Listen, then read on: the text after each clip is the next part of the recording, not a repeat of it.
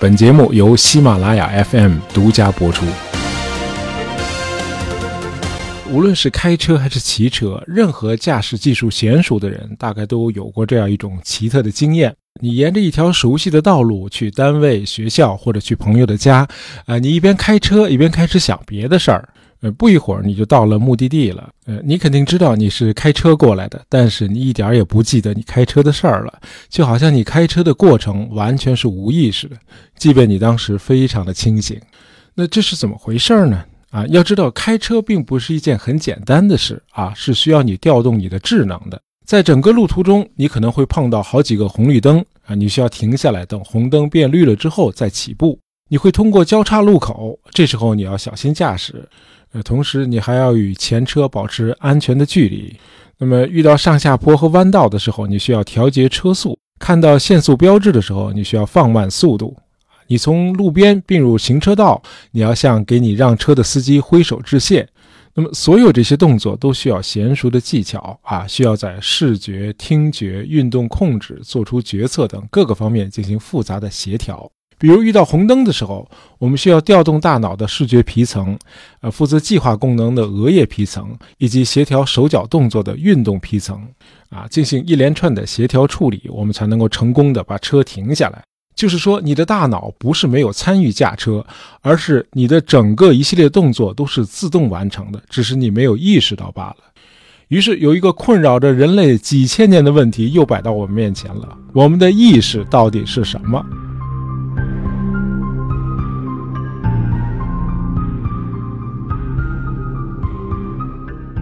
啊，心理学和神经科学曾经在一九八零年提出过这样一个理论啊，这个理论认为，我们的大脑是一个按不同的功能组织起来的一个全局工作空间，在这个全局工作空间里啊，每次只有少数几个功能项目受到我们意识的关注，在我们的意识里，它们相当于处在一个舞台的中心，探照灯一直在照射着它们，就是说，这些功能项目此刻是被关注的焦点。呃，而在他们周围还有众多此时此刻不太被关注的、处在暗处的或者边缘区域的功能项目。那么这些功能项目虽然也影响整个演出，但是在那个特定的时刻，他们更多的是充当背景。因此，当你很专注的在开车的时候，有关红灯和其他的道路信息就会被你的意识高度关注，呃，并且从相关的功能项目传播到大脑的其他区域，甚至影响到其他的行为功能。比如说，你的语言功能，你有可能脱口而出啊，今天怎么每个路口都碰到红灯了？或者，前面那位司机为什么开得这么慢呢？相反，如果你开车的时候在思考别的事情，呃，比如该选哪家餐馆请你的朋友吃饭，那么这个时候关于红灯和道路的信息都被发配到你意识的边缘区去了啊，他们处在黑暗里啊，也不会传播到大脑的别的地方。那么，这是当前被普遍认可的理论啊。然而，任何这类理论都无法解释我们是怎么会有意识这种主观体验的。呃，我能看到房子和树木，能够听到屋外的汽车声，能够闻到番茄炒鸡蛋的香味儿。那么，这些体验似乎都是真实的、生动的，它们构成了我所生活的世界。我们都知道，大脑是由物质组成的。那物质的大脑又是如何让我们产生意识这种主观体验的呢？呃，科学家们发现了一个很奇怪的现象啊，大脑似乎并不是为了让我们产生意识而设计出来的。我们的大脑最独特的特征是，它的工作方式是大规模分散和并行的。啊，外部信息通过感觉器官传导进来进行处理。那么，大脑的一些功能皮层发出抽象的指令，完成语言、行动和其他的输出。然而，我们的大脑并没有一个中央组织，也没有一个专门处理重要信息的核心密室。大脑更像是一个庞大的网络，或者说一个庞大的相互连接的网络集群，而不像是一台拥有中央处理器的个人电脑。呃，就是说，人的大脑中没有什么是需要集中控制的。啊，不同的脑区处理视觉、听觉、语言、啊运动控制、啊前瞻性策划以及无数其他的任务。那么这些脑区相互连接，但是这种连接不是把所有的信息都输入一个中央处理器，而是大脑各处的上百亿个神经元它们之间的相互连接。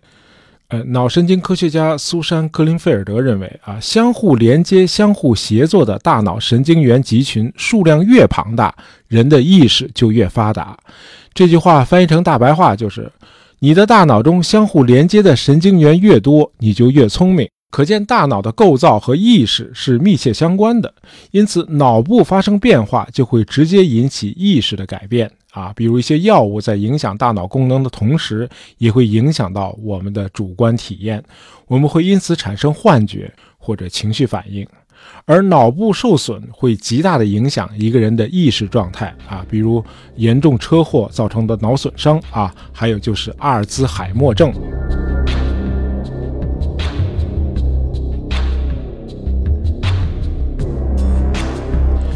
阿尔兹海默症是这样啊，一般随着病情的加重啊，患者的人格和行为能力，就是说他的意识会发生彻底的改变，直至全面性的痴呆。那么六十五岁以前的发病者，医学上称之为早老性痴呆；六十五岁以后的发病者称为老年性痴呆。呃，这种病非常的可怕啊。那么今年获得奥斯卡奖的影片中有一部非常悲怆的伦理片，叫《困在时间里的父亲》。啊，现年八十四岁的英国影帝安东尼·霍普金斯啊，饰演的就是一位阿尔兹海默症的患者。电影的情节就是随着男主人公病情的演变而展开的。那么这种病的特点就是，病人的身体还相对健康，但是他的大脑已经慢慢的被掏空了。呃，病人一开始是忘了带钥匙，很快连钥匙是干什么用的他也不记得了。他会对家人大打出手啊，因为他认为那不是家人，而是闯进来的坏人。呃，我们想象一下，一个人忘记了他所有的亲人和朋友，忘记了他自己过去的一切，甚至连自己姓神名谁都想不起来了，那么他就变成了名副其实的另一个人了啊！如果他还能被称作是人的话。那么在这一点上，我很认可当代的英国哲学家尼古拉斯·费恩的观点。他说，阿尔兹海默症强有力地驳斥了所谓来世的理论。呃，想想看啊，活着的人尚且无异于行尸走肉，那么死去的人又何谈六道轮回呢？那么既然说到这儿，我们正好可以来讨论一下自我啊，我是谁啊？我又是什么？呃，你可以回答说，我是我的身体，我是我的大脑。啊，因为我感觉我应该是拥有身体和大脑的某个人啊，这是个身居在我的大脑里面，并透过眼睛往外看的人。那这个人就是我吗？呃，从现代科学的角度来看，似乎不需要这样一个躲在我们身体里向外看的人。就是说，这个内在的所谓自我是多余的。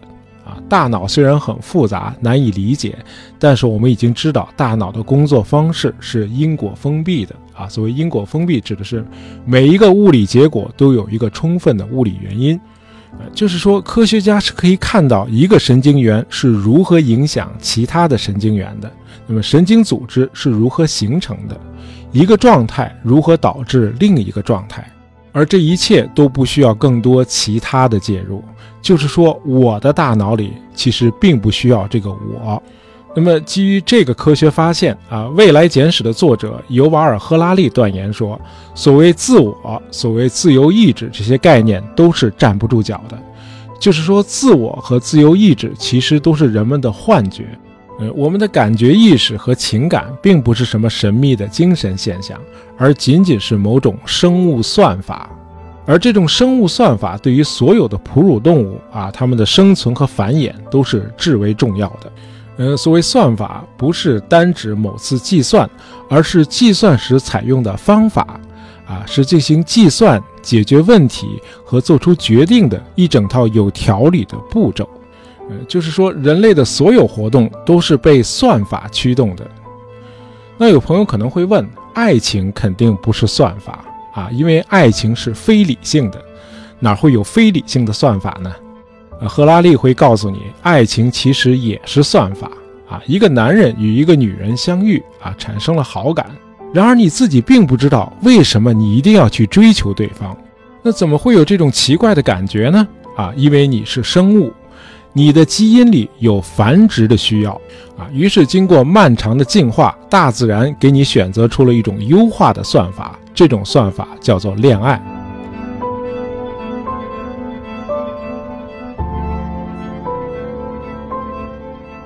呃，不久前，法国有一个科学团队发现，狒狒居然能够准确地发出我们人类的五个元音，啊，毕竟在两千五百万年以前啊，我们和狒狒有着共同的祖先嘛。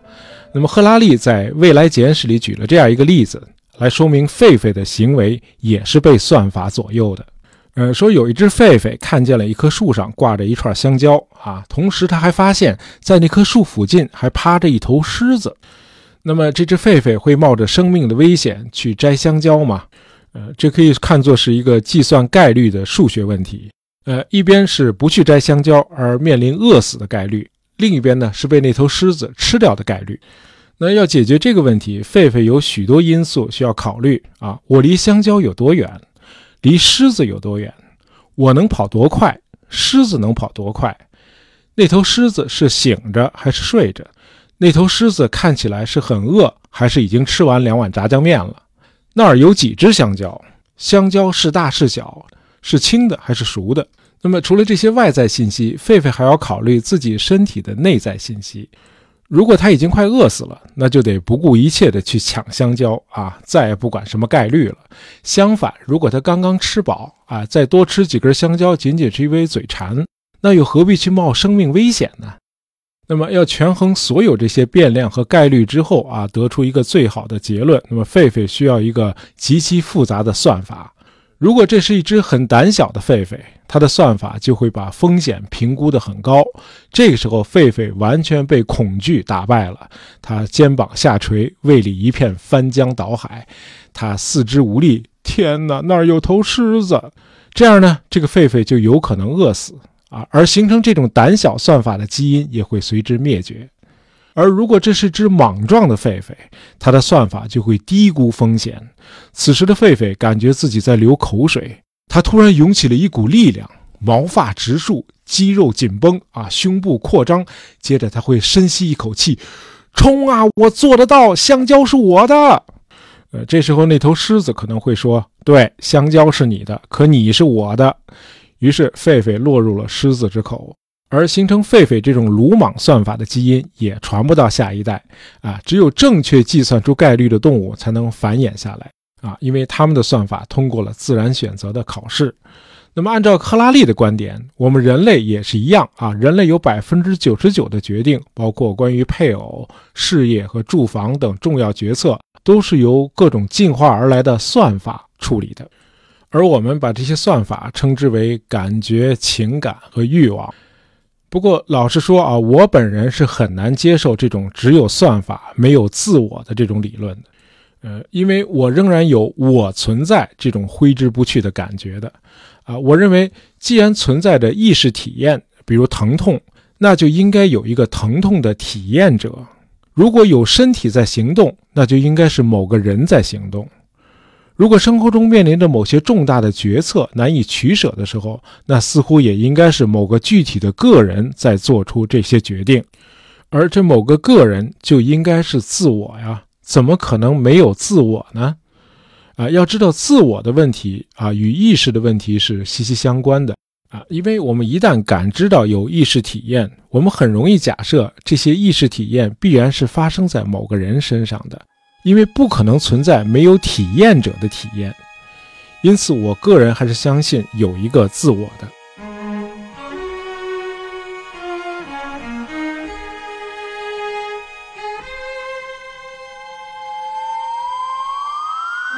呃，在科幻剧《星际迷航》里啊，有一个反复出现的桥段，啊，有这么一台生命传输机啊，这个机器能够把人分解成原子。然后在宇宙的另一个地方重新把人再组合起来，这样呢，你就不需要忍受漫长的星际旅行了。如果现实生活中真有这样一台机器，而且我们假设它的整个程序是百分之百的安全的，你会走进这样一台机器吗？老实说，我是不会的啊，因为我的顾虑是在宇宙的另一端被重新组合起来的那个人有可能已经不是我了。呃，就是说我还是相信存在着一个内在的自我的。那么，于是我们就陷入了一个僵局啊！科学家们说根本就不需要一个内在的自我，但是又有很多像我这样的人很确信他们是拥有自我的。此外，很多社会学家也认为，如果摒弃了自我这个概念，会造成混乱啊，破坏因果律，并且摧毁道德秩序。因为许多东西都取决于我们是否相信有自我的存在。呃，有趣的是，历史上最早对自我这个概念提出挑战的，不是认知心理学家或者神经科学家，而是18世纪英国伟大的哲学家休谟。休谟曾经描述他是如何盯着他自己的体验。啊，试图寻找那个正在体验的自我，结果他发现的仅仅是体验本身。休谟总结说，自我不是一个实体，它更像是一连串的感觉，你可以称之为感觉级数。啊，休谟说，显然一个人的生命是一连串的印象，呃，他们看似是属于某个个人，但其实仅仅是由记忆或者其他类似的关系连在一起而已。休谟说：“这就像一个共和国，这个共和国并非依靠着什么恒久的核心思想，而是靠着各种不同的、不断改变的，而且又相互连接的思想，才保持了其本体。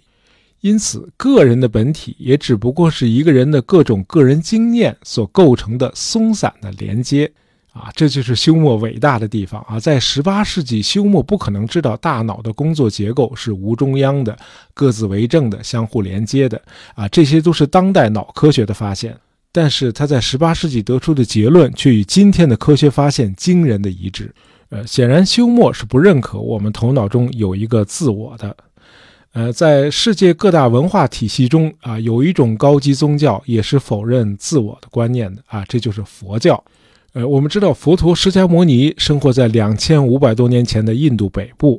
呃，据说他在一棵树下冥想了很长一段时间之后成了佛。那么，释迦牟尼否认存在内在的自我。他说，人类的苦难是出于无知，这种无知是因为大家坚信有一个自我的存在，而自我其实是虚幻的。呃，我们摆脱痛苦的出路啊，就是舍弃一切让自己感到愉悦的欲望和依恋。因此，佛教的核心教义就是非我。可见啊，无论是当代的脑神经科学，还是伟大的实证主义哲学家休谟啊，还是佛陀释迦牟尼，都认为自我仅仅是一种虚幻。就是说，我们可能得接受这样一个现实：自我这个词不代表任何真实的或者持久的东西。虽然自我这个概念很有用，但它只是一个概念或者一个词。呃，至于说我们能够体验到的所谓自我，也只不过是一种稍纵即逝的感觉，啊，这个所谓的自我会随着每次体验而产生，随后又再次消失殆尽，啊，有的朋友可能会争辩说，啊，我体验到的自我是连续的，不是稍纵即逝的。那么今天的科学家和当初的休谟都会告诉你，啊，那是因为每一个短暂的所谓自我都伴随着你的记忆，是那些记忆引起了你的错觉，啊，让你误以为你体验到的那个自我是连续不断的。这听上去确实有点毁三观啊，但是很遗憾啊，我们可能得接受它，因为科学家的口袋里有我们无力推翻的证据。呃，好吧，如果说意识和自我都很可能是幻觉，那么我们体验到的那些异常的意识状态又是什么呢？啊，比如说梦境。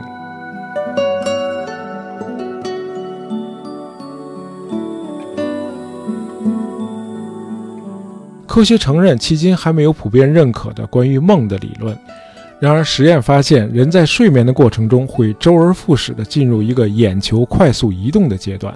如果在这一刻把参加实验的志愿者唤醒，他们几乎可以肯定会报告说自己做了一个梦，就是说所有的睡眠都伴随着梦。声称自己没做梦的人仅仅是健忘罢了。呃，我们已经知道，大脑采用的是各自为政、并行处理的工作模式啊，各个脑区的连接不是把所有的信息输入一个中央处理器啊，根本就没有这样一个中央处理器。而是只有大脑各处数不胜数的横纵连接。那么，当我们的睡眠处于眼球快速移动的那个阶段啊，当然你也可以粗线条的称之为浅睡那个阶段。那么，我们的大脑很可能正处在很多平行的信息处理过程，于是各种奇怪的梦境就产生了。呃，其实梦是人类的一种正常的生理现象啊，大家都认为自己多梦才会导致自己没有休息好，其实不然，是因为睡眠深度不够。如果深度睡眠时间短了，那么关于梦的记忆就会增加。啊，就是说不是做梦的次数增多了，而是记忆增加了。那怎么才能够延长深度睡眠的时间，让我们在白天拥有饱满的精神呢？除了良好的作息习惯啊，睡眠的环境也很重要啊，比如床垫和枕头都需要舒适啊。那么这里就不得不提一下梦百合朗月零压床垫，哎，压力小，睡得好。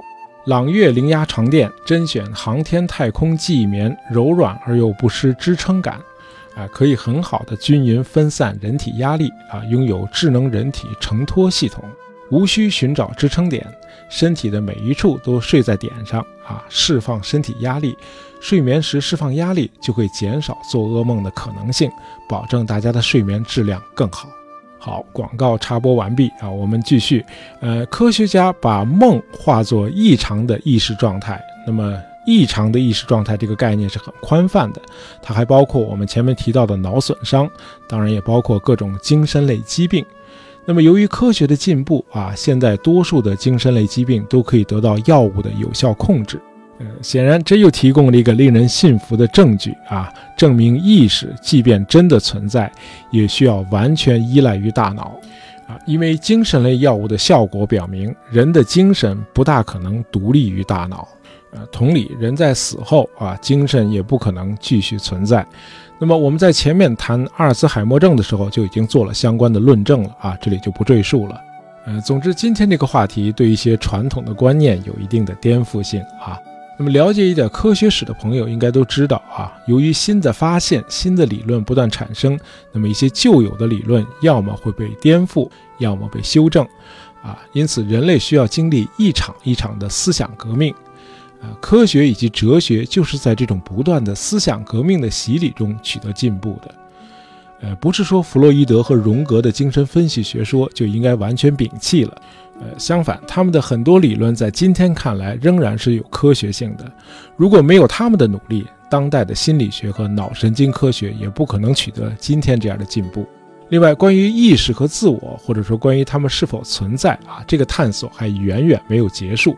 哎，就是说现在还无法做出最终的结论啊！很多人，包括我这样的老顽固啊，并不认可意识和自我虚无论啊。我始终认为，你肯定确切的知道，此刻在听这期节目的你和今晚入睡并于明早醒来的你是同一个人，对吧？这一点我们似乎很难反驳。好，今天的节目就到这儿啊。我们有一位听友叫积蓄下横杠 y four 啊，他希望讨论一下人死后是否有意识啊。希望你能够喜欢这期节目。好，我们最后再重申一下啊，睡眠真的是一件很重要的事情。呃，要想零压力睡得好，就可以选择购入梦百合床垫。呃，十月二十五日，梦百合有个品牌日活动。